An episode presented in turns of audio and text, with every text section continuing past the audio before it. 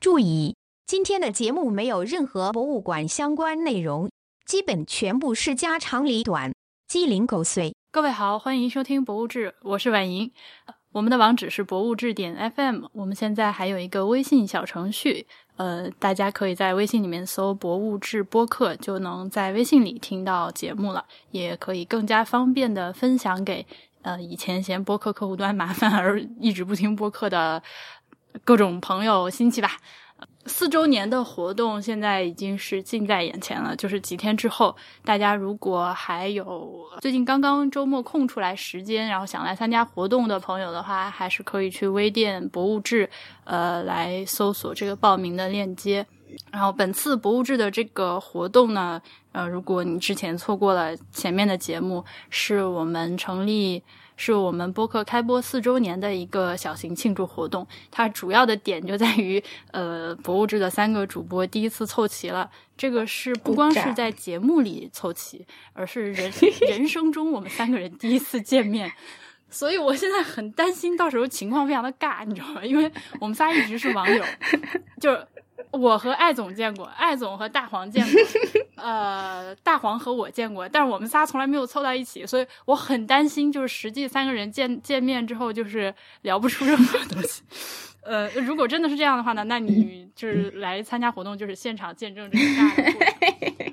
然后这次活动呢，我们还会有很多有台的主播来玩，来帮忙，来当嘉宾。呃，到时候大家应该可以都一一认清。呃，另外就是这次我们博物志了不得了，终于这个史上第一次接到了赞助啊！哇，掌声，超开心！就等了好久，终于等到今天，所有的梦终于都能实现。有有了开头，有一就有二啊，有了开头就有后来了，所以就好开心。呃，我对我们现在一共是有，我想想看啊，就到我现在录音确定的有面包多，它是一个。呃，知识付费的平台，或者说是知识变现的平台，就是给那个小型的自媒体啊，或者是随便你是什么人，比如说我在他们页面上看到你自己做了一个 PS 笔刷，你就可以把它传到面包多上，然后有一个链接，你可能就卖几毛钱一块钱，但是你就可以拿它用来赚钱了。嗯以后呢，博物志的什么往期通讯啊之类的，我也会都传一份到面包多上，它会比较方便一点，因为。呃，我们现在的网期通讯购买，大家都知道，你要么是在我们的网站上用信用卡支付，它是自动发送；要么你不想用信用卡支付的话，你就得到微店去买。然后买完了之后，我看到你的订单之后，我手动给你发个邮件，就很傻。但是如果面包多的话，就就算是这个程序就自动化了，而且支持微信和支付宝支付嘛，呃，大概就是这样。然后我们还会有来自 Wayback，就是 Wayback 这个 零食品牌的赞助，是味道的 Wayback，就是回来后面那个 back。嗯，他们因为我现在还没有收到他们寄过来的零食啊，但是应该是还蛮丰富的，有今年中秋节的主打大月饼，就特别大。就是那种一个月饼全家分的那种真月饼，就是回归月饼本质的月饼。嗯，我我看反正看图片我是很想很想吃啊，到时候等我尝了之后再跟大家做反馈，就是四周年活动的时候会跟大家分着吃。然后还有还给我们寄了好多小黄鱼和。和蛋黄味鱼皮酥，哇，特别应景的，是网红食品哎，应该差不多。所以来吃的话，呃，不是什么来吃，所以来参加活动的话，就有也有零食吃。当然，我也会给大家准备点饮料。其他的，我现在确定的赞助还有，呃，那个 Moon FM 是一个中文有中文界面的泛用型博客客户端。大家如果你常用博客客户端的话，就知道这是多么稀少的一个品类。那这个 app 的开发者高登，他联系到我，就给了我好几十个 这个兑换码。我当时激动，我当时特别感动，就感觉来自来自娘家的、来自播客界的这种支持和抚慰的感觉。所以到时候就是会在大家呃会在现场分发给大家。嗯，他给了我 iOS 和 macOS 端的呃各四十个兑换码。所以还挺多的，基本上能做到人手一个吧。就是如果你没有抽到的话，也不要怪我。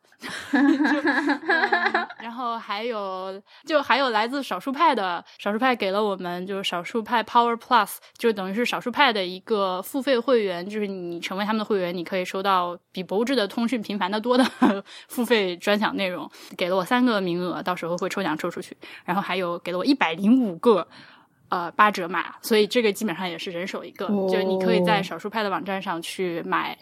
呃，就是付费内容，然后给你打八折，这样。呃，还有一些他们的周边，什么呃杯子呀、徽章啊、鼠标垫啊、贴纸啊，还有来自未读的十本书，呃，是五种书，每每种两本。呃，未读的话，大家我也会把它链接放在我们这个页面上。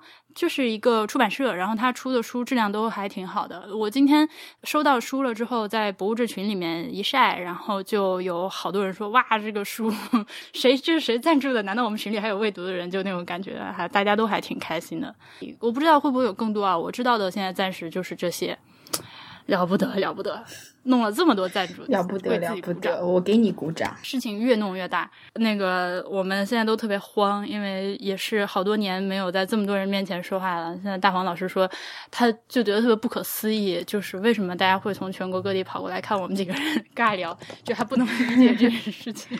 我说那怎么办？现在现在摊子已经铺成这样，你想不弄都不行了，赶鸭子上架也要把这个事情搞出来再说。四周年的活动现在大概就是情况就是这么个情况。我们当天应。应该会在博物志的哔哩哔哩呃直播间全程直播，直播间的地址就是博物志播客，你自己去搜一下，我也会放链接。呃，如果你没有来现场，也错过了直播的话，我们也会把它录成一期节目。呃，等活动结束之后，过两天我剪一剪，传到我们的 feed 里面。好，关于活动我就先说这么多。接下来是大黄和小爱向你发出的四周年线下活动爱心邀请。大家好，我是大黄。博物志到今年已经开播四年了，在过去的日子里呢，很高兴能够跟大家分享我的一些经历和想法。本周末呢，在南京有博物志四周年的线下活动，如果有听众会去的话，那我们周末见。Hello，大家好，我是小爱，好久不见，不好意思，我真的是很久没有录节目了。啊，今天是博物志开播四周年的日子，首先祝博物志生日快乐。说实话，我们这个随性的节目竟然能撑到四周年，真的是一件非常励志的事情了。呃，为了庆祝这个大日子，八月十七号，也就是本周六，我们会在南京办一个四周年线下活动啊！我当然会飞回南京。听说还有许多有台的主播来捧场，难得一见的大阵容，欢迎大家一起来玩。那就周六见喽，拜拜！啊，厉害的孩子好可爱。我们那个在聊别的事情之前，要不要先聊一下育儿的话题？阿丽亚，你儿子现在几岁了？呃，十二月份马上就要五岁了。哇哦，一个多么可爱的五岁的小朋友呢！对，时间过得真的太可怕。我我我不能想象我孩子五岁的时候我在干嘛，就。其实没有什么变化，真的，即使没有没有什么变化，你总觉得好像自己，我永远都觉得自己就是二十几岁。我有些时候别人问我年龄，我就突然会忘记 我现在到底是几岁。我也是，这是一个很好的习惯。嗯，我在二十五岁之前，人家问我几岁，我心里一直以为十七。然后现在别人在问我几岁，我现在别人问我几岁，我一直以为自己二十二。就大概是那种感觉，真的，我也是这种感觉。哦，那我现在应该以为我自己几岁呢？十八。所以我们今天的话题是这个这个吗？我们今天的话题 不不不急不急，我们是小马过河第三集啊，就是去就是现在第三集的第三集的主题就是从新疆回来，小马已经从河里上来了，但是小马上来了之后，现在就这个转的很好，给你点赞。小马心中非常的淡定。我们先来聊一下那个阿丽亚，我们先来聊一下你在无锡开这个开旅行社的事情好了，因为我们呃第一次录音的时候其实聊了一会儿，但那段不小心。被我删了，所以大家也没听着。我想说，一来呢是，呃，我想了解一下你在就开旅行社这件事情，你们两个人一开始到底是怎么想起要做这件事情的？然后这几年在无锡就是做做旅行社，你觉得有没有什么就是可以和大家分享的事情？然后就是呢，我们想顺便聊一聊博物志旅行 旅行团的事情。嗯，可以啊，就是其实这个旅游的话。嗯，怎么说呢？我就是我毕业以后，呃，做的第二份工作，就是也是跟这个旅游旅游相关，就是当时是做了一个签证方面的一个工作，然后就是准备一些签证的资料啊之类的。然后后来自己在旅行社也做了一些领队，然后去呃土耳其啊，然后就这一类的国家，我就当时就去了，也是很多次。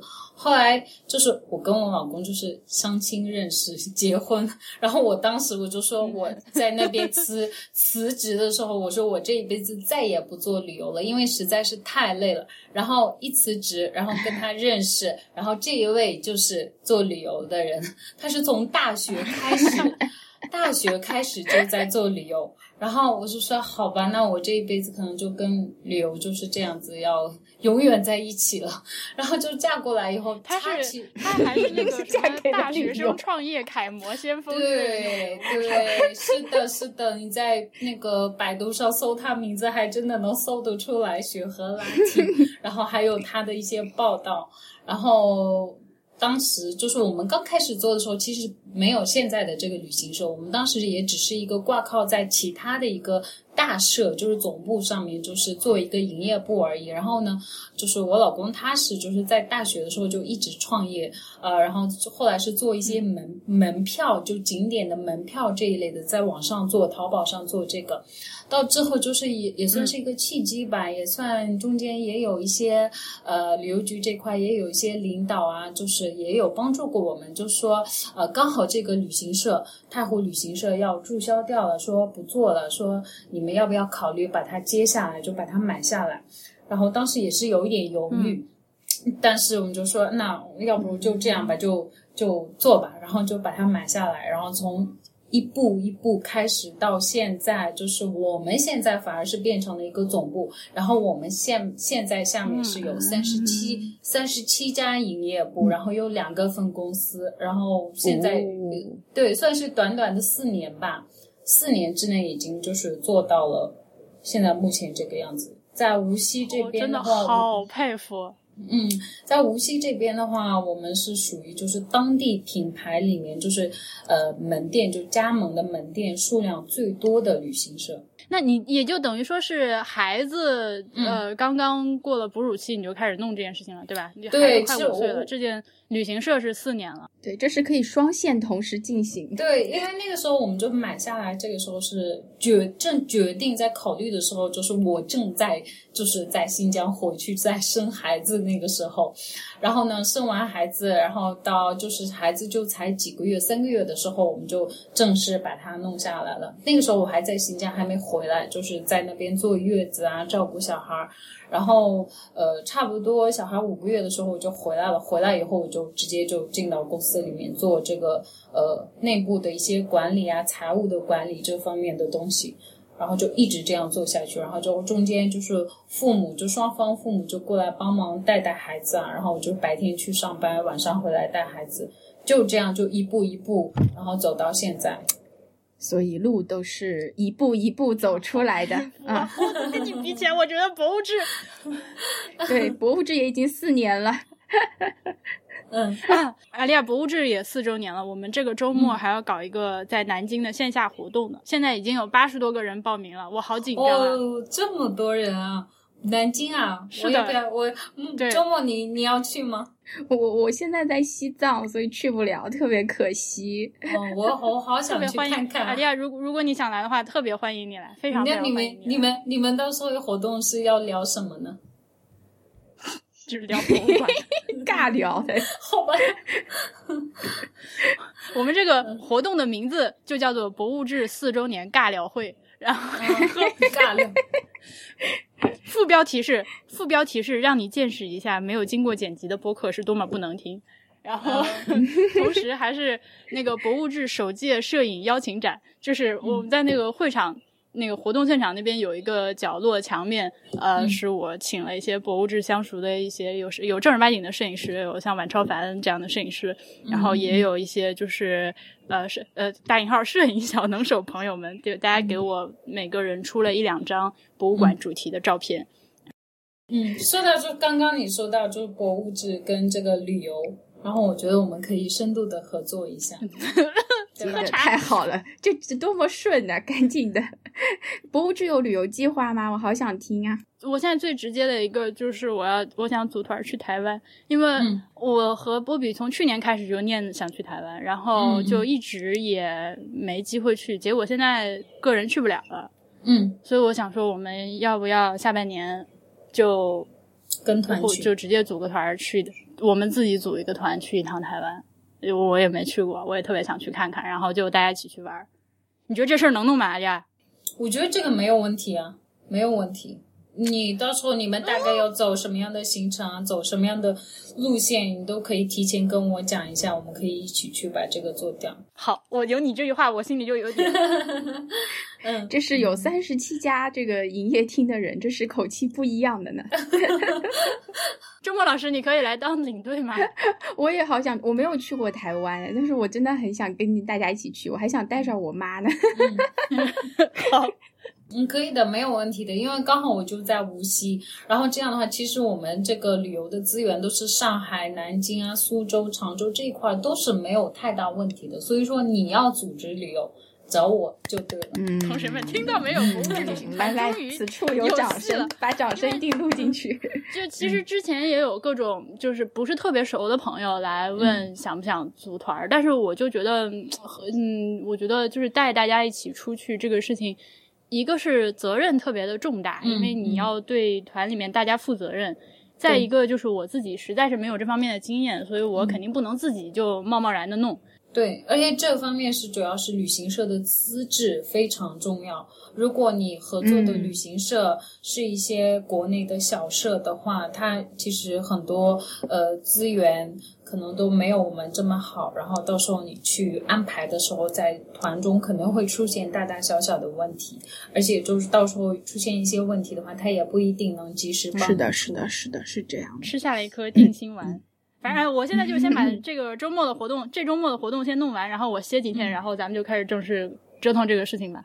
嗯，那个说回那个旅行社，所以我还很想问，就是那你和你先生两个人在一起工作，就是你们两口子一起搭伙干活怎么样？呃，会有的。一开始我也当时也，其实我一直蛮排斥，就是这种，呃，就是说是这种夫妻店这一种的。然后我当时还是蛮排斥的，但是。呃，这一点我还是要夸夸我自己，我觉得我做的还是，我觉得我做的还是很好，因为我在公司里面，我会就是把这个位置会摆正，就不会去就是在那边就是把个人的一些夫妻的一些呃那种感情啊或者个人的情绪带到这里面，比如说就算我们在家里面就是呃有一点呃就是。有小吵小闹啊什么的，但是到了公司，我就觉得公司就是公司要正式上班的地方，就不能把这个人情绪带到这边来。所以我在公司里面对他的态度就是。呃，他就是公司的法人，那我作为呃一个算是总经理吧，然后我觉得我还是需要去尊重他，嗯，但他有些时候可能就是也是性格比较很急的人，呃，他有些时候就会在公司里面可能就一着急就会对我有一点呃态度上可能就没有那么好，但是我。一开始的时候，就是一开始的时候，我当时还会反驳他，到现在我就不会了。我这几年就是慢慢慢慢就成长起来，就是现在他跟我说什么，我就会立马就会说啊，好的，我来想一想，我看看能不能做。以前的话，我就会立马去回绝他，我说这个事情肯定不能做的，不行的，这个事情不能这样做的。但我现在就是。学会了，我说那我第一时间，那我说可以，那我先去试一试，真的做不到，然后我再去跟他讲，然后这样以后，我觉得慢慢这几年我在公司这一块成长还是蛮大的，然后我自己可能也是因为有了孩子啊，然后平时自己也会呃在这方面也会多学习，所以在公司的话，我把这个整个气氛做的还是蛮好的，就是公司里面员工也，他们有些人都还。问过我说，呃，就说，呃，就说李总你怎么从来都不发火？我说没有什么好发火的 呀，原来是叫李总的嘛？对，因为因为是这样子，哎，是这样子。为什么叫李总呢？因为我名字不是叫阿丽亚嘛，然后他们就是很多人就是进来叫说说阿阿总阿总，他觉得好奇怪，然后然后对，然后呢，他们又不能，他说还有一个人说我又不能叫你阿利亚总，他说就很更奇怪。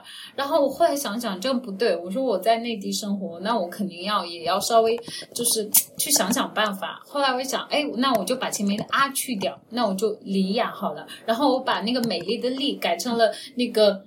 黎明的黎，然后雅改成了那个优雅的雅，然后这样就印了名片以后，所有人都叫我李总，这样不是很好吗？就李雅，李雅，所以所以是，嗯，我现在是有一种蒙太梭利改叫蒙氏的感觉，对，所以李总就是这么来的。就其实很多夫妻店就最终可能会闹一些矛盾啊，整个公司气氛都会不好，但是这方面我会。我是算是比较很能忍的，就是他就算在在我面前发火，我现在很能忍，我就不会发火，我立马就嗯说好的，我知道了，然后就先不说话，我就先把这个自己的情绪先处理一下，处理好以后，然后我就去想这个事情。到底怎么样？就很很理性的去思考这个问题。然后我觉得我确实没做好，那我就去想想怎么去把它呃再去补救一下。然后就再到大办公室，我就会跟他再去讲啊，这个事情我考虑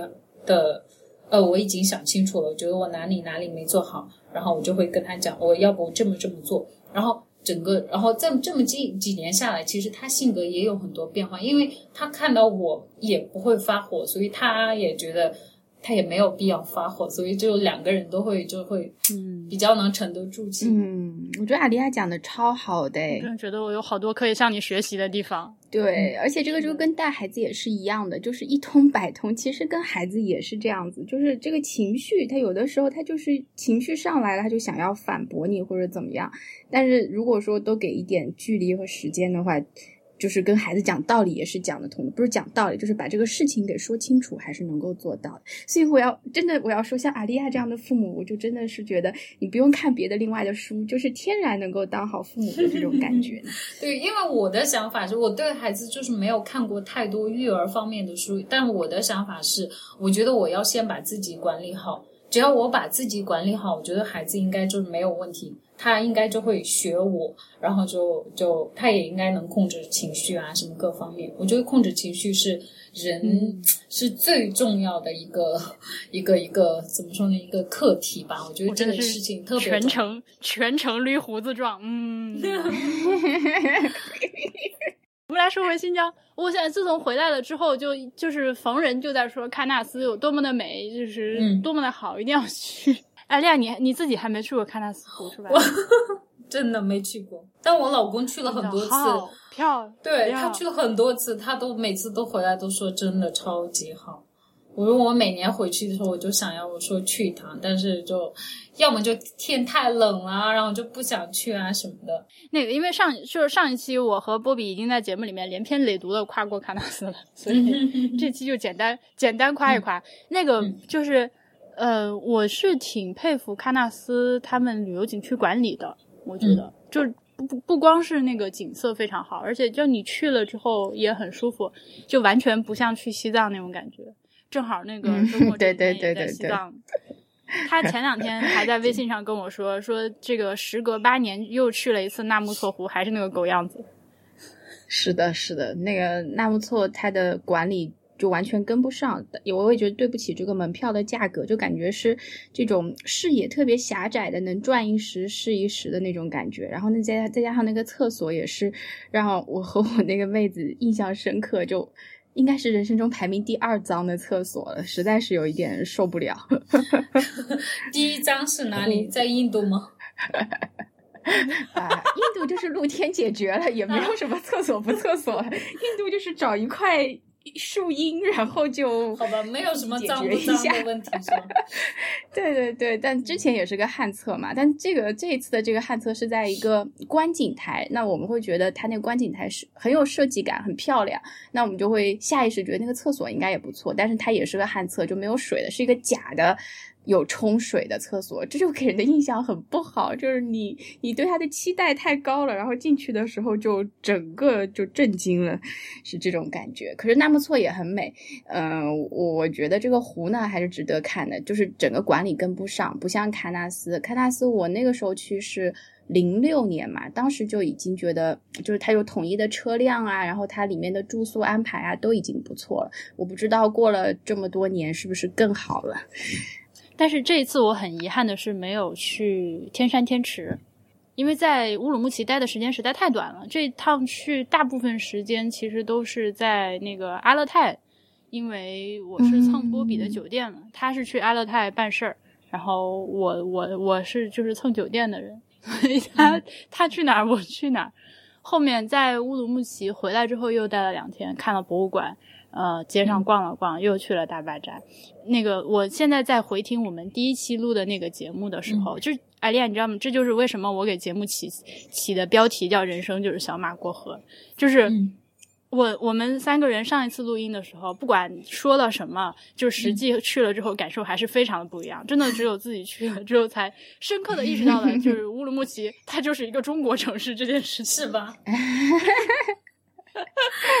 OK，在你想象中的乌鲁木齐本来是什么样子？对我们怎么说，你都会觉得不相信，是吧？我觉得它多少还是会有一些，嗯，我我我想象的乌鲁木齐是那种有。就感觉像出国，但是又有点像中国那种感觉。我我觉得会很出国的那种感觉。嗯嗯嗯，但是并没有。对啊，就是你飞了五个小时，还是在中国，死心吧你。其实跟就是内地这边的话，其实是差不多的。机场一出来看到就是社会主义核心价值观，就是 扫黑除恶。呃，是的，是的，是的，是的，就是这些事情。好吧，其实你往那个南边走，南疆那块的话，可能会还是会会不一样。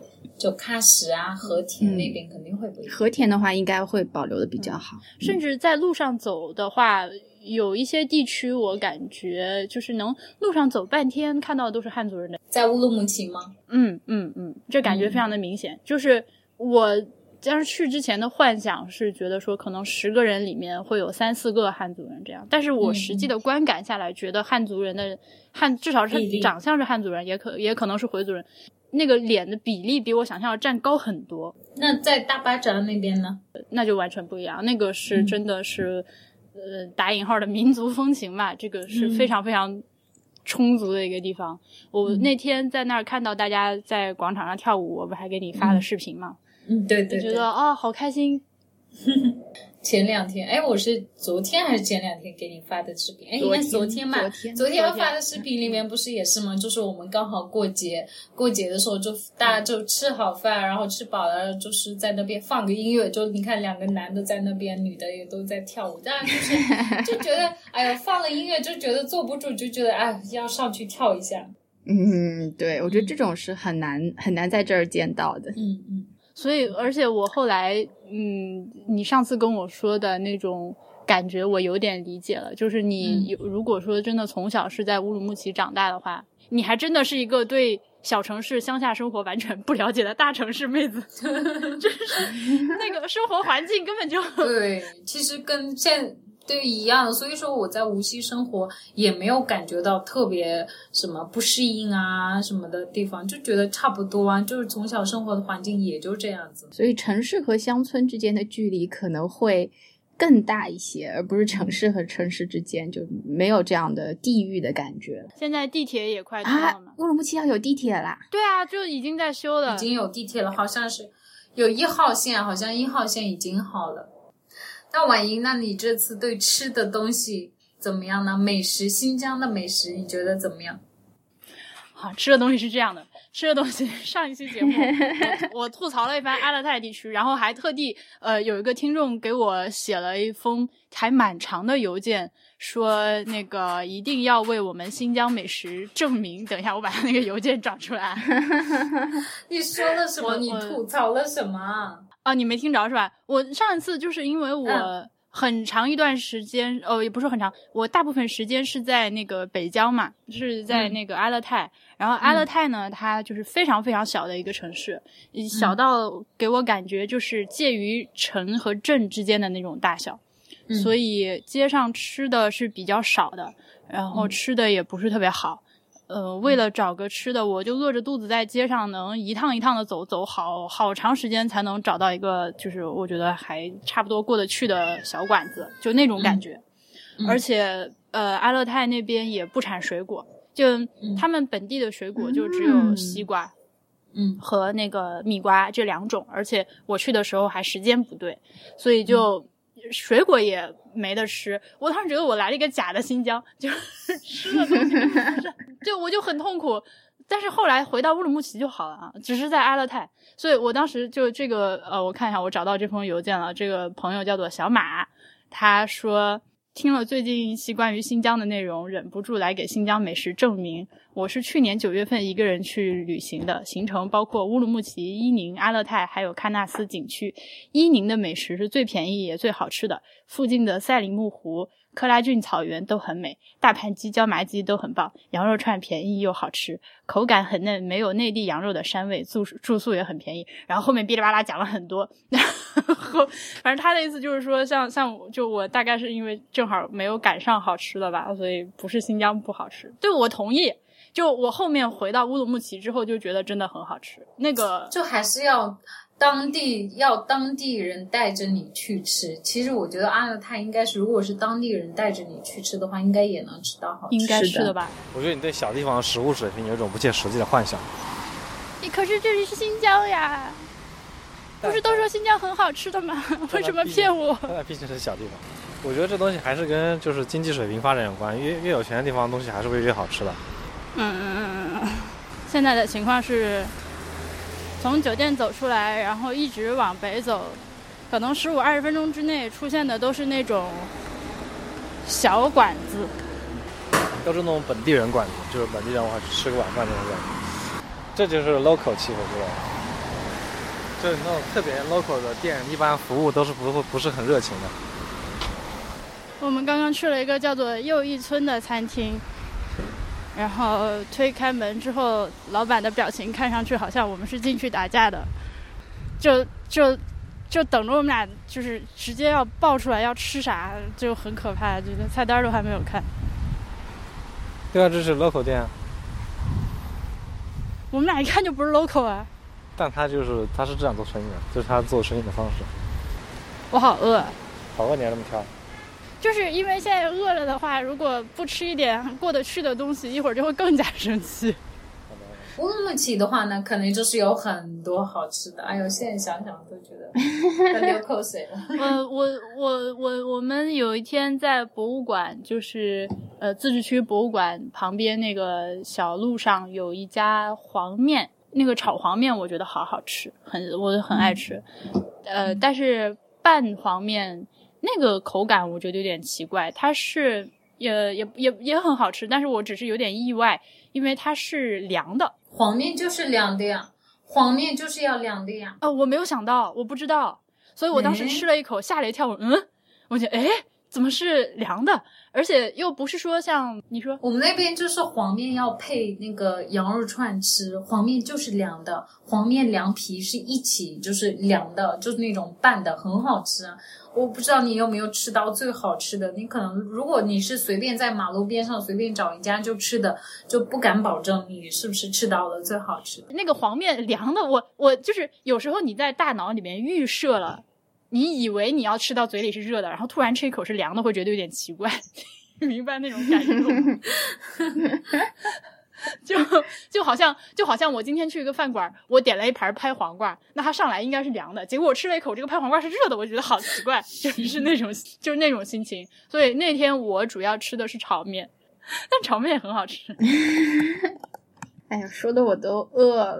然后后面又吃了那种比较大的餐厅，那个每一道菜出品都很好吃，就每一道菜都很好吃。我尤其喜欢吃哈萨克马肠啊，马肠是吧？对，马肠确实是好吃的。马肠里面具体是什么呀？是我好像没有吃过，就马肉呀。我一会儿淘宝上给你买一袋。那要有跟你吃的一样好吃才行。呃，然后椒麻鸡也确实很好吃。椒麻鸡是吃到 好吃的，是好吃到那个可以把汤都喝掉的那种好吃。嗯，对，就很很麻的那种，是不是？就是又又也能接受的那种麻。对，但又很鲜美，那个鲜味儿。然后，呃，还有一个我第一次吃到东西，以前在内地没有吃过的沙葱，我觉得特别好吃。沙葱？沙葱是什么？哎，就是一个绿绿的、细细的。葱叶子我没吃过哎，和沙姜是一个牌哎一个种类的东西吗？哎，这个好玩啊！因为我去的每一个乌鲁木齐的餐厅都有凉拌沙葱这道菜。你等一下，我给你发照片。吗？你发在群里。炒就是炒这个葱吗？凉拌，凉拌，炝拌的。一定吃到了很有意思的东西。那它口感呢？就跟葱一样吗？嗯，你想象一根非常细的葱，就那种感觉。嗯，脆脆的，那是很好吃，嫩的，脆的。嗯哦，那应该还不错哎。我看一眼，嗯，啊，我没有吃过，看样子好吃的啊，我知道了，我知道了，但是我这个吃的不是很多，因为这种菜的话，可能就是在那种外面的餐厅里面有。但是家里面很少会去做这个，基本上每家餐厅也都会，每家餐厅基本上都会有的什么菠菜拌面筋，好像也是哦，那个超好吃，好吃，超好吃的。因为就是烤肉，我没有吃到过一顿难吃的，在哪儿随便吃烤肉都好吃，都好吃，就没有难吃的。就在大巴扎那个最后一天买了好多。那种巨型大核桃，还有一些奶酪啊，什么葡萄干之类的，就是，但因为我因为我平常不怎么吃这些零食嘛，我就自己留了一点，然后剩下的就是寄给我爸妈和波比爸妈。然后前天我我就是我们家人他们吃午饭跟我视频，就全家人一致表扬那个葡萄干，说怎么这么好吃，很甜，是不是特别甜，对不对？呃，花式表扬，关键是它很香，就是它不光是就是死甜死甜的，它里面有那个花果的那个香气，它甚至有玫瑰花的那种香味在里面。他觉得哇，这个怎么这么 对？是的，我加了那个大巴扎，我买这家店的老板的微信，如果想要的话，就可以微信上跟老板说，我要，我要，我要。你可以再 做一个微商。在朋友圈卖卖。上一次你们不是还给我留了个题目，说那个薄皮包子里面那个东西是什么来着吗？嗯嗯，我这这是洋葱啊！对啊，就是那个皮鸭子，皮鸭子故事，皮鸭子。你们俩说那么可怕，我以为是什么了不得的东西。这种感觉不是很棒吗？嗯，然后抓饭也都很好吃。抓饭我吃的唯一一顿不好吃是在阿勒泰吃的。为什么？就是太油了吗？还是怎么样？太油了，太油了，而且肉也不是很好吃。所以我就在阿勒泰，我觉得很奇怪。就我们的听众如果有对阿勒泰熟悉的，就请你一定要告诉我阿勒泰到底有啥好吃的。我真的是，我我我那几天真的毫不夸张，我和波比两个人为了吃饭，就为了吃饭，就在街上狂走。嗯，因为阿勒泰就那么大，它一共就。就是，尤其是城市的南部，就两条，就就两条路，就两条路平行的路。然后到了北边之后，会稍微稍微那个就是繁华一点，会有好几条路并行，但它也就那么大。那个馆子你一看你就觉得不好吃，就是你知道好吃的馆子有那种气氛，就是 你一看门脸儿你就知道这家店应该嗯还不错。然后这就是他们那边有很多馆子，就是你你走进去一看就觉得嗯。气氛不太对，然后最后实在饿的不行了，点了一个啊，就不好吃，就那种。那是不是阿勒泰那边的餐厅是不是大多数都是那种哈萨克族开的，或者是哈萨克风，就是那种哈萨克人开的那种餐厅呢？如果是哈萨克族开的餐厅的话，其实跟维吾尔族开的餐厅。其实会有一些区别，就是嗯，做饭啊，味道各方面确实会有区别。如果要想吃最好吃的，肯定是要在维吾尔族的餐厅里面能吃到。那两天我就挺奇怪的，但是这个事情是一个 是一个现在是一个悬而未决的疑问啊！我不我不想就是在博物志的节目里面放出这个阿勒泰就是没有好吃的的这个这个结论，只能说就经过我那几天的观察，我反正没吃着好吃的。就大概是这样嗯，对，呃，我们还买到了特别好吃的牛肉干儿。嗯，之前就是从就是从那个喀纳斯湖回来的大巴上，呃，大巴中途歇脚嘛，就是那种前不着村后不着店荒野里面有一个迷你小超市，呃，然后小超市的门口有一个小摊儿，那个小摊儿上就是在卖他们自制的那个哈萨克肉干儿。一开始大家都只是。就觉得这种明显卖给游客的东西就没有人去在意嘛，大家只是就是去用个厕所，结果就是有一个人买了，然后这一个人买了之后呢，他就揪一点给这个尝尝，揪一点给那个尝尝，然后大家都 这个好好吃，然后 两辆车的人基本上把那那个摊子的肉干买光了，就特好吃。是怎么个做法的呀？是麻辣那种还是香辣什么？都不是麻辣的，就很香。它那个，而且它那个肉干是干到是脆的。嗯嗯嗯嗯嗯，就不像，就不是那种 beef jerky 的那种质感，不是不是那种软干软干的，它是脆的。它真的就是你，你会咔嘣一下会掉渣儿的那种口感的那种肉干，就特别香。就有一小有一有小有有一根指头这么大一段肉干，你就可以拿在拿在嘴里嘎嘣嘎嘣搞半天，然后就吃的特别津津有味的嚼嚼嚼。嗯，后来后来我在那个回到大巴扎之后，我还到处去找，我想买这个同款肉干，还没有找到一模一样的。呃，但也还是买到很好吃的。呃，我我在大巴扎买到那种肉干，大概是两指宽的那种扁片的。那个大小的肉干也很好吃，你现在还有吗？这个肉干还有半袋，要不然我给你留着吧。好呀，啊，不过西藏的那个牦牛肉干也还行吧，只是我还没有吃到像你描述的这么好吃呢。我之前有吃到过那个内蒙内蒙的那个牛肉干，好像也很好吃。就是毕竟我觉得真的是你的日常生活，如果一天到晚就是和牛羊马打交道的话。那这个吃牛羊马就是要比汉族人会吃，因为汉族人一天到晚就是和米饭和面条打交道，那米饭和面条就是有一万种吃法，对吧？我觉得这个非常的正常。上次我们三个人一起录节目的时候，其实很多习俗上的事情说的都是呃维吾尔族的嘛，但是后来到了那个阿勒泰和喀纳斯湖那附近的话，我就是发现就是哈萨克的这方面的东西，我们上期基本上没怎么讲，它有很多和维吾尔族就是完全不一样的。完全完全不一样的生活习惯和民族文化。嗯，那天我们在车上，导游一边讲，我就一边在呃我们三个人小群里面跟你们复述嘛。然后就他就说了一些很神奇的，听起来很像是骗游客的话，我也不知道是真的还是假的。我就给你们介绍一下我们当地的哈萨克族风土人情。来到小培这里，就要了解我们哈萨克人啊。我们哈萨克人现在还是过着逐逐水草而居的生活。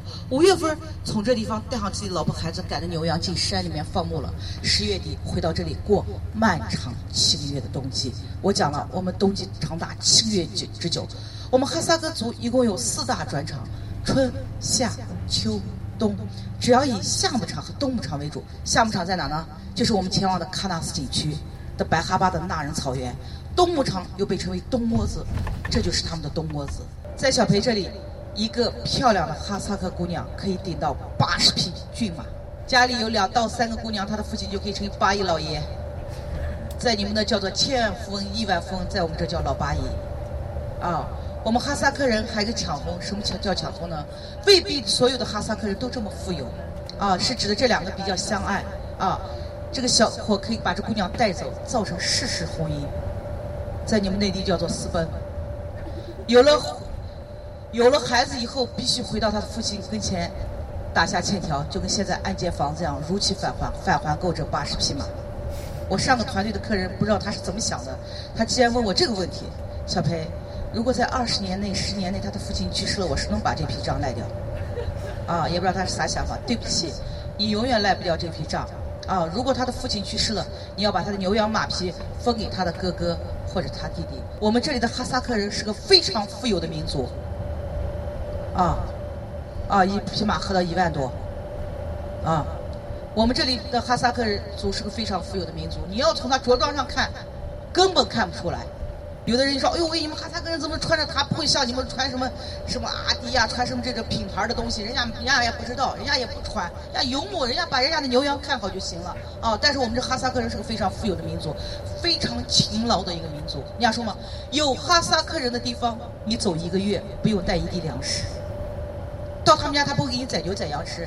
如果你晚上到了他们家，他这个馕呀、包萨克呀，啊，他会给你准备好。”还有这个奶茶会准备好，所以我们哈萨克人是个非常好客的民族，啊，包括咱们维吾尔族也是啊，非常好客的民族。我们哈萨克人的财富不能看着装，我刚讲了，看着装一律都是穷鬼。我们哈萨克人的财富要看草原上的牛羊马匹，所以今天咱们到草原石人跟前，可能有好多羊群啊，记住，不能用你的手去点这个羊，点完以后告诉他，小李，他们家好像有五六百只羊。我们哈萨克人听了特别生气，他觉得他财产是无穷无尽的，怎么让你三点两点给别人点清楚了呢？不能用手去点牛羊啊！我给你讲的，我们今天到明天，小裴明天送你们到这个金都酒店的时候，我们看不到蒙古包，全部都是哈萨克毡房。从外观看一模一样，它的区别就在里面。蒙古包里面是圆形接口，是个大盖子盖上。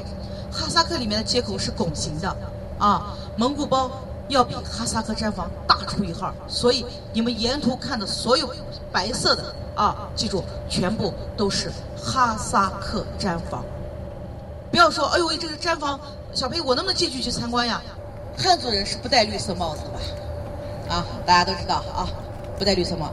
我们哈萨克人是戴墨绿色的花边帽的。啊，包括我们去游玩的时候，看到戴绿色的花边帽，不要笑的，哎呦的笑啊！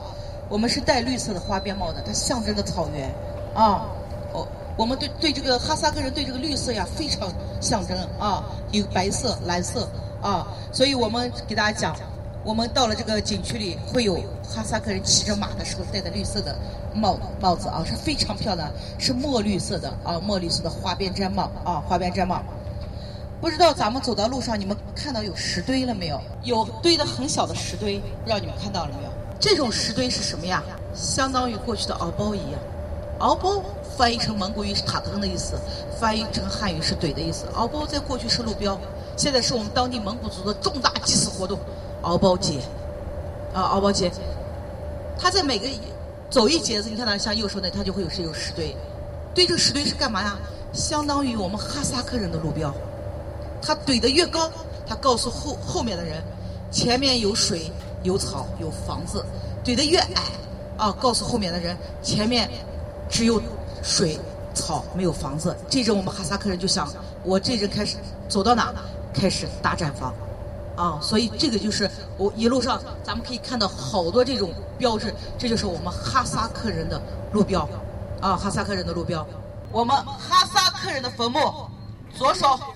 汉人的坟墓不是贵族啊，哈萨克人不是。一会儿我的讲解里面就会讲到，他不是贵族啊。我们哈萨克人活着的时候不讲究自己的房子，咱们一会进到景区里，看全是毡房啊。去世了特别讲究自己的坟墓，当地被称为马扎儿。我们这里的超市祭祀被称为巴扎。我们汉人活着时候住着高楼大厦啊，去世的时候这一块坟哎。啊，我们哈萨克认为他一生中都在漂泊，等去世他要定居了呀，他就把他的自己的坟墓盖得特别豪华。你不要刚看的时候，哎呦，那小平那是贵族，给大家讲，不是，我们这里还是土葬，我们哈萨克人是素葬，早上死，中午葬，中午死，晚上葬，晚上死，第二天早上葬，迅速的下葬，夫妻俩是不能合葬的。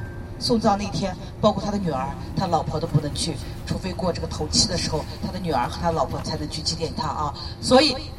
每次我接到的客人一看到这坟墓啊，小裴，你们这个房子怎么盖的这么矮？对不起，只要是小裴现在讲，只要是在这种戈壁滩上，啊，这种戈壁上，看到这种大型的建筑，不要再想，寺庙、教堂，小裴这里都没有，包括清真寺我这里都没有，啊，这就是我们都是我们哈萨克人的坟墓。先介绍一下这地方，切木切克乡。这居住的都是哈萨克人，用哈萨克语翻译过来就是“古战场”的意思。切木切克，啊，切木切克，这就是我们哈萨克人的东窝子。什么叫东窝子呀？冬天在这里居住。我现在给你们讲，冬天是不住这种哈萨克毡房的，住毡房活活被冻死。小裴这里的冬天，喀纳斯冬天在零下四十多度，我们喀纳斯的雪达到两米半到三米。我和师傅，我们只上五个月的班，休息七个月。这七个月我就回到阿泰喝酒打牌吃肉过漫长七个月的冬季，听起来几乎就就像你说的，就恨不得要用人类学观点才能去看的一些事情了。嗯，我就觉得啊，我当时他他一边讲，我一边就觉得真是跑来猎奇。就那种感觉，我我当时就很想，我我就很想找你要高哈尔的微信，我要问一下高哈尔这个事情到底是有几分真几分假。因为在我的印象里面，因为我跟高哈尔也是这么多年也是好朋友，然后我也了解他们的一些习俗习惯啊，但我感觉好像也没有说的那么，我觉得导游可能讲的是，呃，就是真正的就是游牧的，正在游牧的那种。那种民族吧，就是游牧的哈萨克，因为很多哈萨克现在也不一定就说是全部，大多数都是游牧民族了，因为大多数可能也是像我们维吾尔族一样，正常在城市里面生活啊，然后就是正常上下班的那种，其实也是占大部分的。所以说你要再看他们，你不能就是。呃，不能因为导游的那些介绍，就是以为就是所有的哈萨克族都是那样子，那样子其实他要再说到维吾尔族，可能也有一些你没有听到过的很多的一些呃风俗习惯啊什么的。但是我们现在根本就没有按照那些来生活。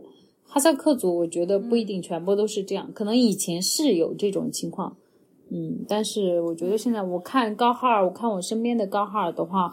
呃，好像还好。嗯嗯，就是我自己听的时候都觉得这个事情是要打个问号，然后还经过了很多他们那个就是定居的那个小村子。嗯，村子的话就也是就是那种政府定就是出钱给盖的定居房。嗯，就是你只要是哈萨克人，然后在这个地方定居，政府就给你多少多少呃多大一片地让你就是种地什么的，就是。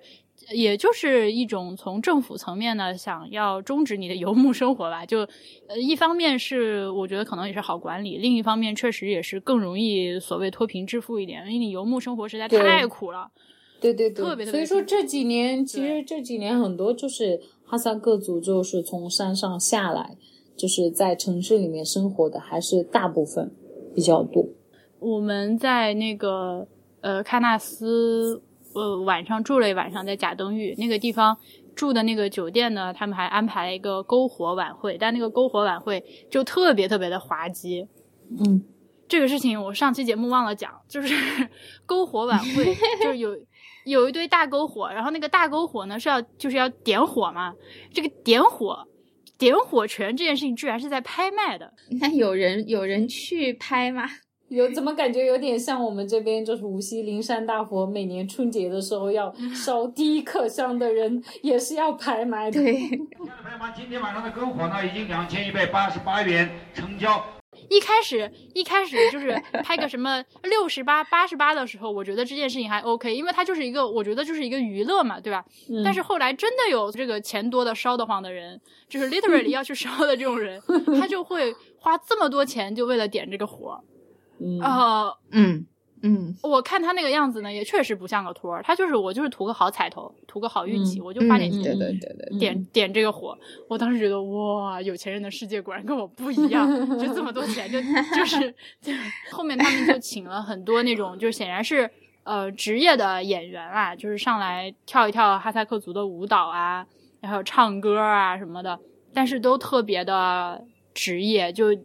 就是让你一看就觉得，就是这些人他的生活就是一个演员，他的服装穿的也都不是正儿八经的那种哈萨克服装，就特别就就亮片了、轻纱了，就那种效果了，就特别有舞台效果。对，就特别舞台，就特就挺没劲的。而且就唱歌吧，一唱哈萨克民歌就那一首哒哒哒哒哒哒哒哒哒哒哒，就这首，就所有人一唱哈萨克民歌就这一首。啊，我记得哈萨克民歌应该好像叫什么，有一个叫是是叫什么黑走马，还是叫什么来着？啊，黑走黑走马是一种他们的舞蹈，嗯，就是那个舞，反正我是学不来，就是就是动作很大的一个舞。对对，高二还教过我，还我当时我觉得我自认为我觉得我跳的还不错，就是比较就是甩着那个肩膀，甩着肩膀的那种，对对对对。很豪放的那种，这就是旅游能够得来的快感，就看到一点不一样的事情。还有那个一个叫做“姑娘追”的东西，那是什么？姑娘追的，我我不知道这个名字是谁翻译出来的，但是最后就包括后来我在那个呃博物馆里面看到，博物馆也是这么写的，就叫“姑娘追”，就是他们一种赛马活动。这个赛马活动就是呃，就是青年男女求爱阶段的男男女女们，大家一起就是骑着马，然后。从终点就是折返跑，A B 跑，从 A 跑到 B，跑的这个过程中是男孩追女孩，然后你一边要骑马，就是追上你看上那个女孩，然后一直要向她就是说一些求爱的话，就是一些 很羞耻的姑娘你好漂亮，我好喜欢土味情话，对对对，你就一边追她一边冲她表白，然后跑到 B 点，在大家调调转码头往 A 点跑的时候，这个过程。就是呃，你前面不管这个男孩对你说了什么，你都不能还手，你也不能还嘴。但是就是回来的这一趟，你就可以拿你的马鞭子抽他，就是 啊，对对对对对对，对他施以报复。这个就是，所以叫姑娘追，就是姑娘又掉过头来追小伙，然后拿马鞭子抽这个小伙，是这个意思。哎，这是有一首歌的吗？还是什么？是不是有首歌里有提到过这个情节？我只知道什么。我愿他拿着细细的皮鞭，就不断 轻轻打在我身上。哎，那他不是在讲这个过程吗？不是，这是维吾尔族歌还是那个什么？不是，不是，不是，不是。这歌叫什么来着？我愿在那遥远的哦，在那遥远地方。对对对，对我愿他拿着细细的皮鞭，不断轻轻打在我身上。但我不知道这是哪个族的歌。OK，阿丽亚，我跟你说，我这几天真的特别游客，我干的事情，然后去的地方。呃，看的人，然后看的这些节目，听到的消息，全部是游客，都很游客。嗯，就我觉得新疆不是只要去一次就可以的地方，我觉得你可以经常去。嗯，这个很有道理。嗯，你可以隔几年再去一次，就会给你的感觉会又不一样。上一次的节目发出去之后，前十给我推荐了就两套这个新疆音乐集。呃，我我都买回来了，结果我买回来之后发现了发生了一件淘宝恐怖事件，是我觉得确实挺好的，就是大家如果想买的话呢，可以自己去买，但是因为我当时非常非常的不幸，我买的这家店他们的仓库据说是在深山老林里面，所以会有什么鼠鼠蚁虫蛇的在仓库里，所以我当时拿到手的时候里面有好多老鼠屎，我都崩溃了，我就没有办法留下来。但是这两套东西本身是很好的，它是那个塔什唱片的，一个是那个木沙江肉孜库尔勒日记，叫还有一个是叫已在新疆王静梅的琵琶行记。它是除了有 CD 之外，就是那个呃采集的民间的民歌，呃还有比较详细的配套的这个书和画册和一些画片。那这个书里面，比如说像歌的话，它就。呃，写了每一首歌，他是找谁来收集的这个人，然后这个歌词用汉语和维语都写下来，呃，然后旁边还有每个人对这首歌的一些印象写的一些话，就非常的详尽。它是一个挺难得的一套资料，而且它里面还有比较详细的那个附表来给你写，就是这个，比如说像维吾尔语的这个我们这个拼写使用的是什么规则，呃呃，我们里面的人名的索引表之类的。都我觉得是非常好的，就是如果你对这些事情感兴趣，我还是蛮推荐去买的。对，就只是我比较倒霉而已。推荐完毕。我们上次不是只是简单的提了提到一嘴那个十二姆卡姆嘛，对吧？对，嗯，就没有细讲。嗯，然后后来甜食听到了，就说你给大家再推荐一下这个。我好好好。嗯，后后来后来我我在那个。其实在网上搜，想去搜十二姆卡姆的话，因为那个玩意儿它一演就是一天嘛，嗯，基本上搜不到那个比较正式的长篇的演出，都只能搜到一些片段。片段对，是的所以就哪怕是听片段的话，都是都我还是觉得大家可以去搜来听听看，都非常的好听。我自从看了那个一席那几个大叔他们。就是那个表演之后，我结果因为那个姆卡姆是那种纯音乐演奏嘛，我没有记住，我就记住一记住那大爷唱的那个那个歌了。卡拉布斯卡，卡拉布斯卡。但其实，那我后来发现，我去搜了，我后来发现这首歌是个俄罗斯民歌，但是只是在新疆特别的流行，就是各族人民都喜欢。哎，你刚你刚你刚刚就是唱的时候，我就觉得有点耳熟，你可以再唱一遍吗？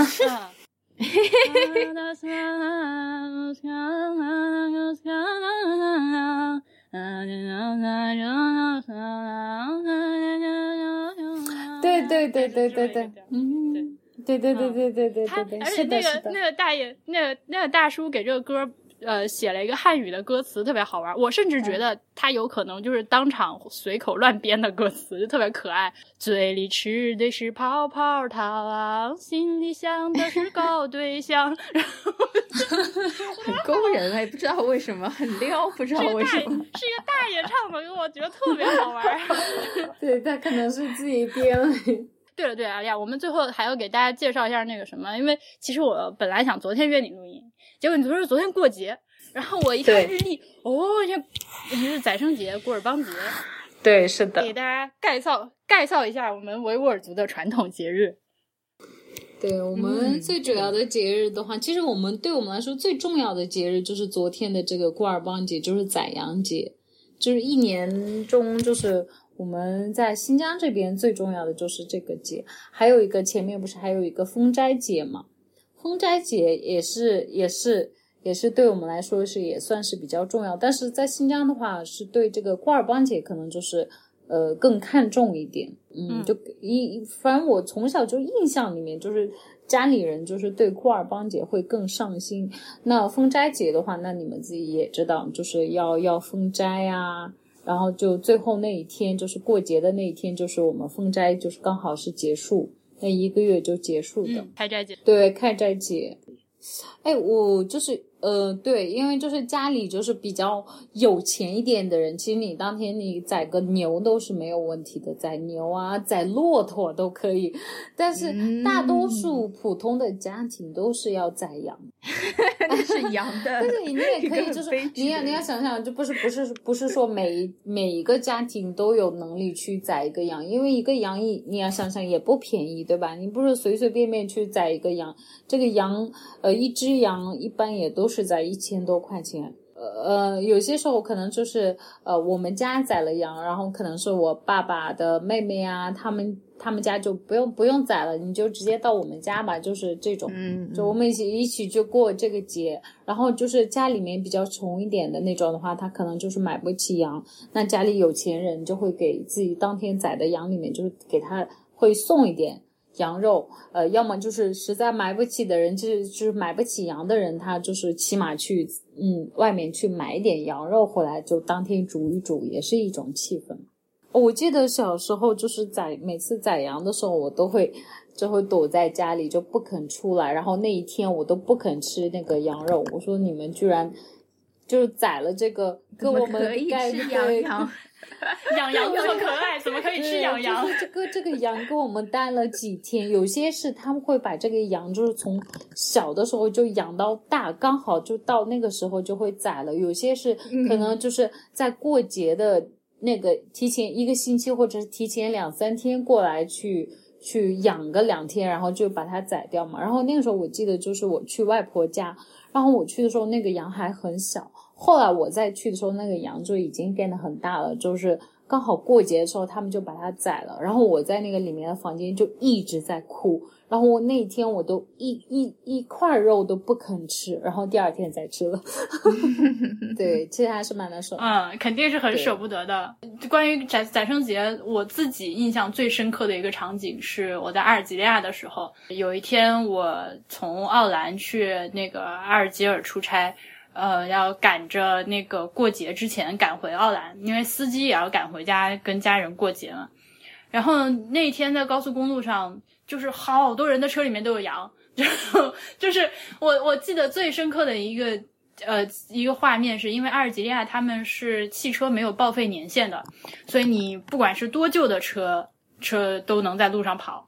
我那天看到的一辆车，它是车况是这样的，那个车所有的玻璃和门都已经没有了，然后司机是 是坐在一个凳子上在开车，然后然后那个羊就坐，那个羊就站在他的后座上，把羊头伸到了那个驾驶员和他旁边副驾的两个人中间，就一直在特别大声的咩。那个在高速公路上，那个我真的觉得特别危险，因为是高速公路啊，那个车就破到已经，我们就超车嘛，就从他旁边过去，你就听到那个羊在那咩。啊，好吧，这个画面好有画面感。我也算是过了好几好几年这个那个宰生节的人，就是每一年在阿尔及利亚过这个节也是很重要的嘛。然后就开斋节也是大家都非常的开心，就是 因为饿了一个月了。真的是饿了一个月了吗？不是吧？是，就是因为你一个月都不能正经吃饭，没有啦，早早上和晚上都可以正经吃饭的，也就是白天的时候不行。就就是白天，对，但你干活就很累嘛。所以说刚好那这那一个月其实就刚好那些那些穆斯林国家的话，好像就是就不用不用不要那么太用力的去工作，就是会给自己很多很多休息的时间。嗯，但是其实我说实话的，觉得因为有其他的一些就是阿尔及利亚当地的那个穆斯林朋友，他们就说，因为这样是会对你身体有好处，就是你每年花一个月的时间来，等于说有点类似于排毒，就是就是净化一下你的身体之类。但是我觉得，我说实话，我觉得可能这个是这个生活习惯不是特别健康，因为你他们就据我所知，他们当时是就清晨吃一顿嘛，然后。晚上就是半夜吃一大顿，就是特别饱的吃一顿，但是你工作的时间又不变，因为你白天你可能就是早上九点到下午五点还是要上班的，所以就那一个月弄得你特别疲乏。但是这这个只是我对他们的观察，就他每天就是就特别恼火，就饿的不行，然后上班也没有好脸色。可能这个节日的话，就是以前就是几百年前，可能就是会比较适合那个时候。那个时候你不用吃的这么多，因为我们现在确实是到了晚上，就是晚上的时候我们就会，呃，因为饿了一天，晚上会吃的超级多，就那顿吃的特别好。然后其实你这样的话，你刚刚说的也是对的，就是可能对身体也不是那么好。那以前的话，可能就是没有这么多美食的时候，我觉得也是要体会这一天就是这种饿的感觉，还有也是应该是算是对身体，你刚刚讲到就是一种，也算是一种节食，也算是一种清清清除一样的，对。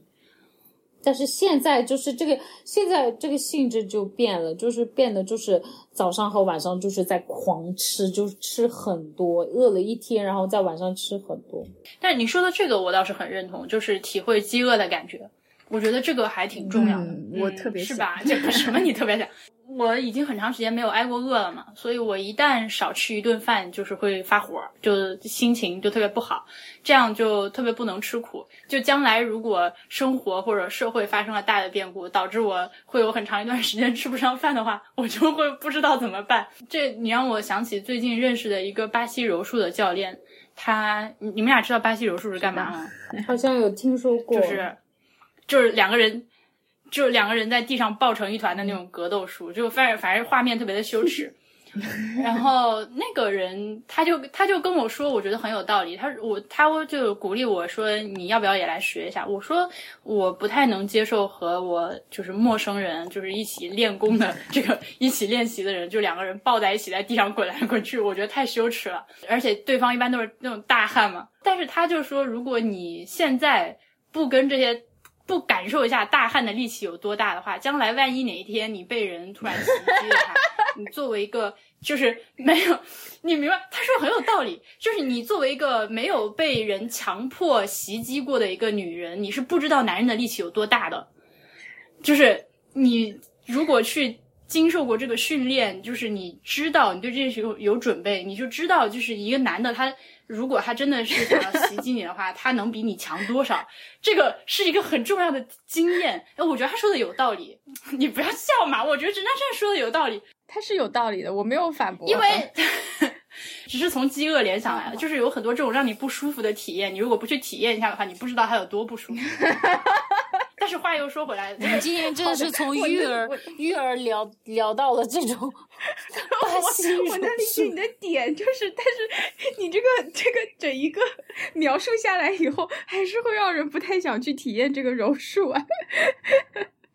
今天非常的就是在听众面前开了一次初步会议，就是我们决定接下来要这个博物博物志旅行团要弄起来了，然后给大家汇报了一下四周年的筹备的那个情况。如果你还没有。呃，还决定想来的话，现在还是可以报名的。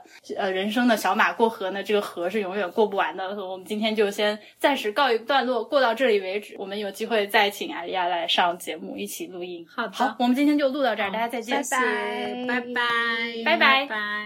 It's muffin time。哦，我这两天好累，哦，好累呀，为什么呀？是在准备这个。这个在准备那个周末的活动，嗯，不是我的活动，但是我真的很想来参加呢。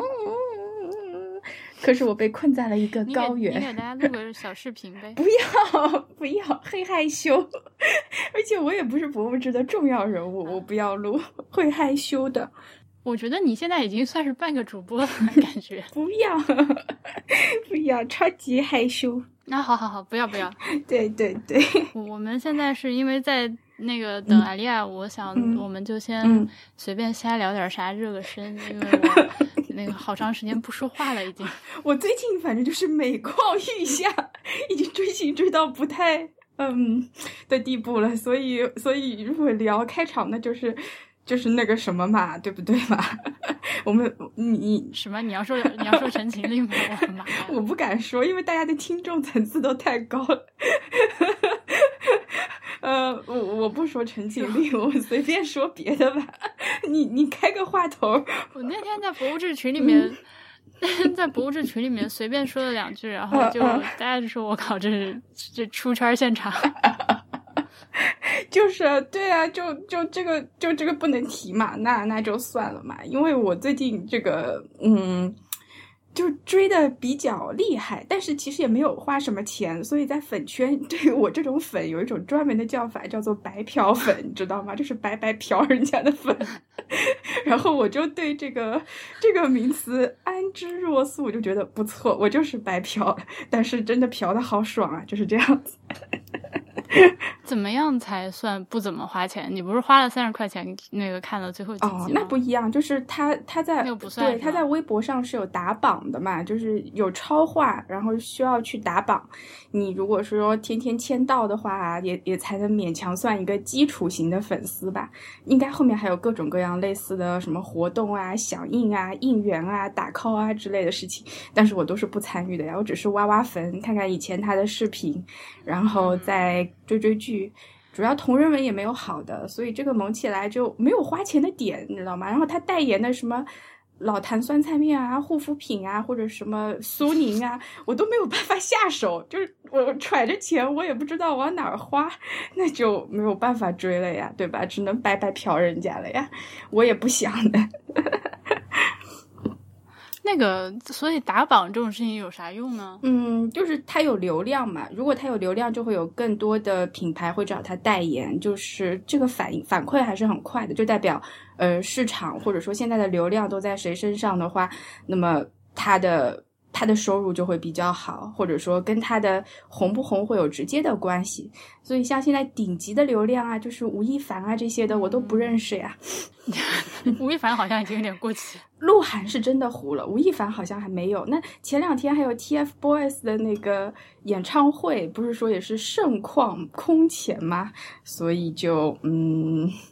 就这个世界是属于我以前不知，他们都办演唱会了。TFBOYS 的演唱会，天呐，你这是这个这个简直是一个现象级的事情。就我我我作为一个姨阿姨级别的人，已经没有办法理解了。但是是多少人在热衷的事情啊？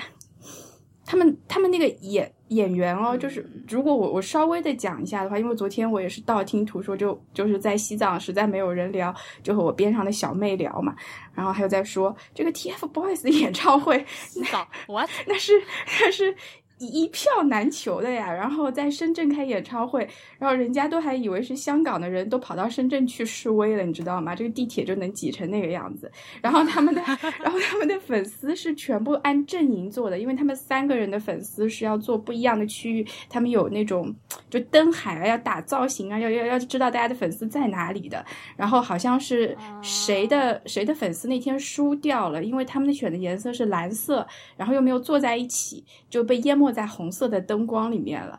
然后另外两个人还在拼谁是一哥的位置。哎，总之就是大家都乐在其中，这种参与感是很好的。可是我现在已经过了这个年龄，我就没有办法再做这样的事情了。然后就连看看他以前就是哎某位演员以前的那种视频，我都觉得有一点羞耻感，就是真的不是我的。我的类型，但是又想看看他以前长什么样子，就这种又羞耻又在看的感觉，就只能一个人就关起房间来做，就是这样子。好好的，那个说到这个，推荐大家去听杨金邦电台和不是吧电台联合录了四期关于 S N H 四十八的节目，S N H 四十八的节目，是我我觉得还挺有，至少是挺长见识的吧，有很多我。不知道的事情，但是我听完了之后依然不太理解，就是了。嗯，对对对，就是他人是没有办法理解的，就好像，哎，就这个圈子我也不太懂，可是我觉得这个夏天还过得挺开心的。就是当然你也可以看乐队的夏天也很好看，但是这个呢又是另外一种好看，因为起码你做梦的时候，我不知道你会不会梦到。肖战和王一博，你更喜欢哪个？我喜欢王一博。哎呀，说出来都不好意思。为为啥？嗯，反差吧，可能是他平时平时的这个样子和他跳舞的样子和他做男二的样子就有反差，这个反差就非常的萌。嗯嗯，而且他平时哈，哎呀，我我要是真的要安利的话，真的可以安利很久。就是一个他的人设是一个不近女色的这么一个人设。然后他做的事情呢，但是因为他又会有营业性的卖萌，就是为了生存不得不卖萌，你就会觉得非常的 这个点很吸引人。但是我也觉得这可能是他的一个人设的亮点吧，那很讨女孩子的喜欢吧。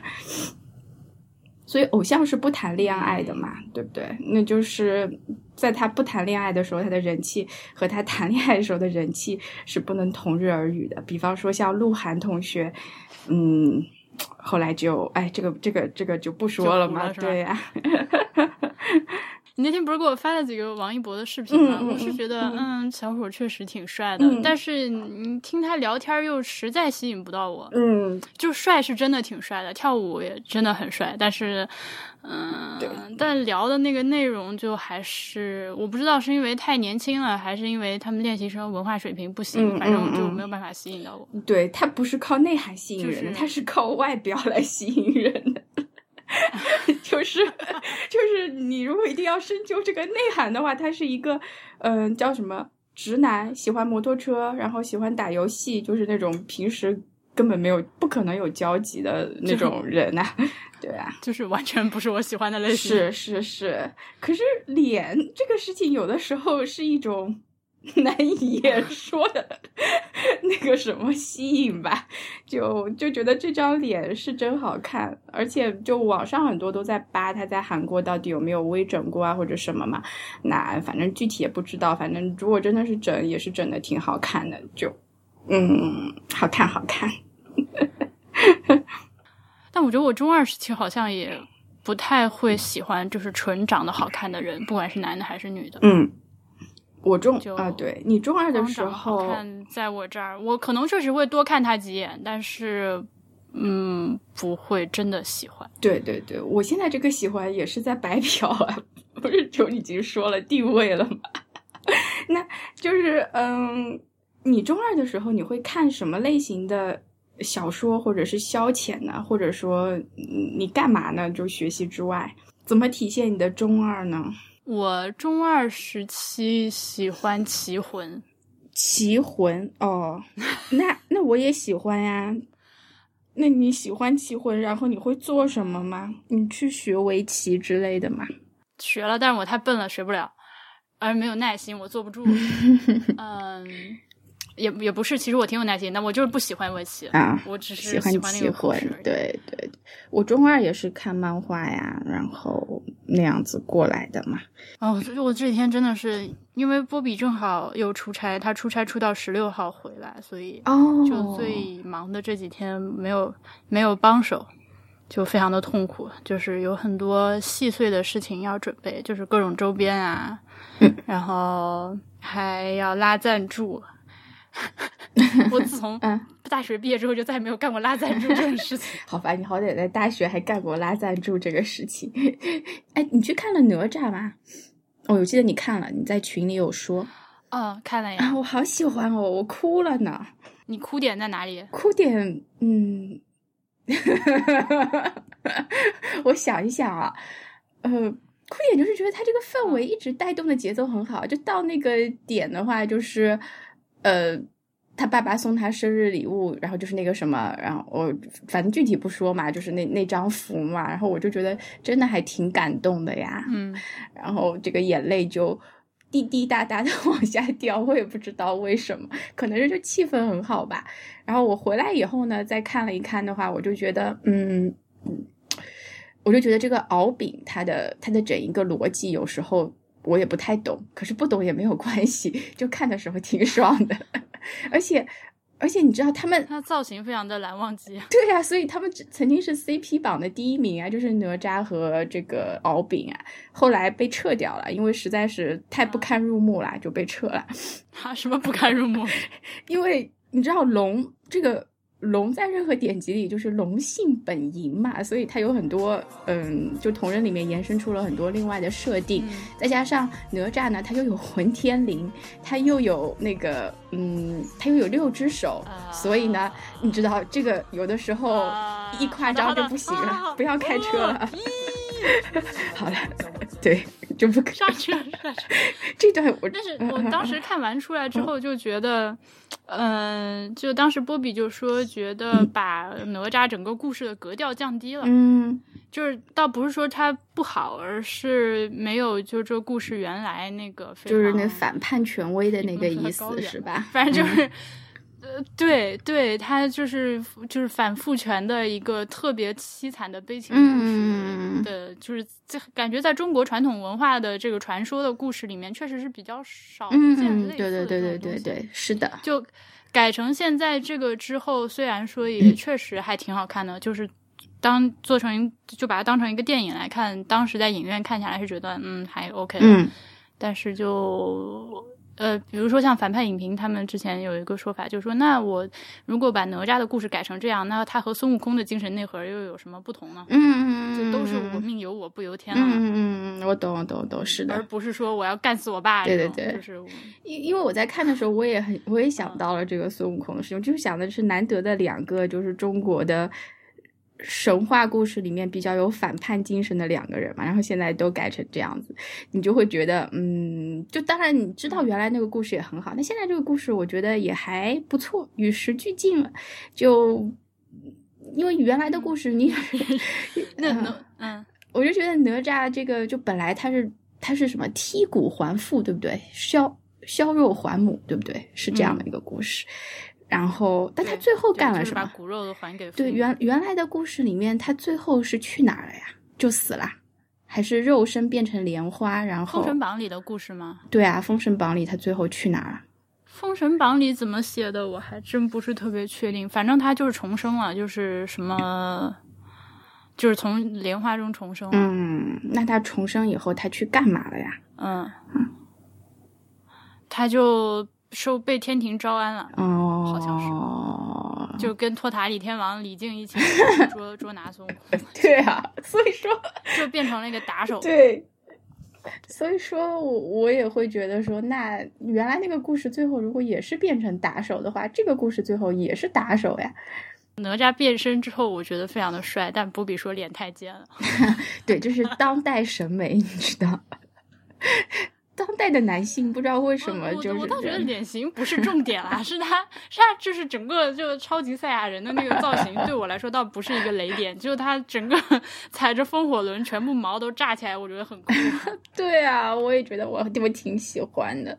对这本里面其实并没有很多的知己的那种情节，我就觉得还是父母这里，我还我还觉得新式父母关系吧，可能。最重要的点还是落在这里了，很多影评我看他们的点也差不多都是在这里吧。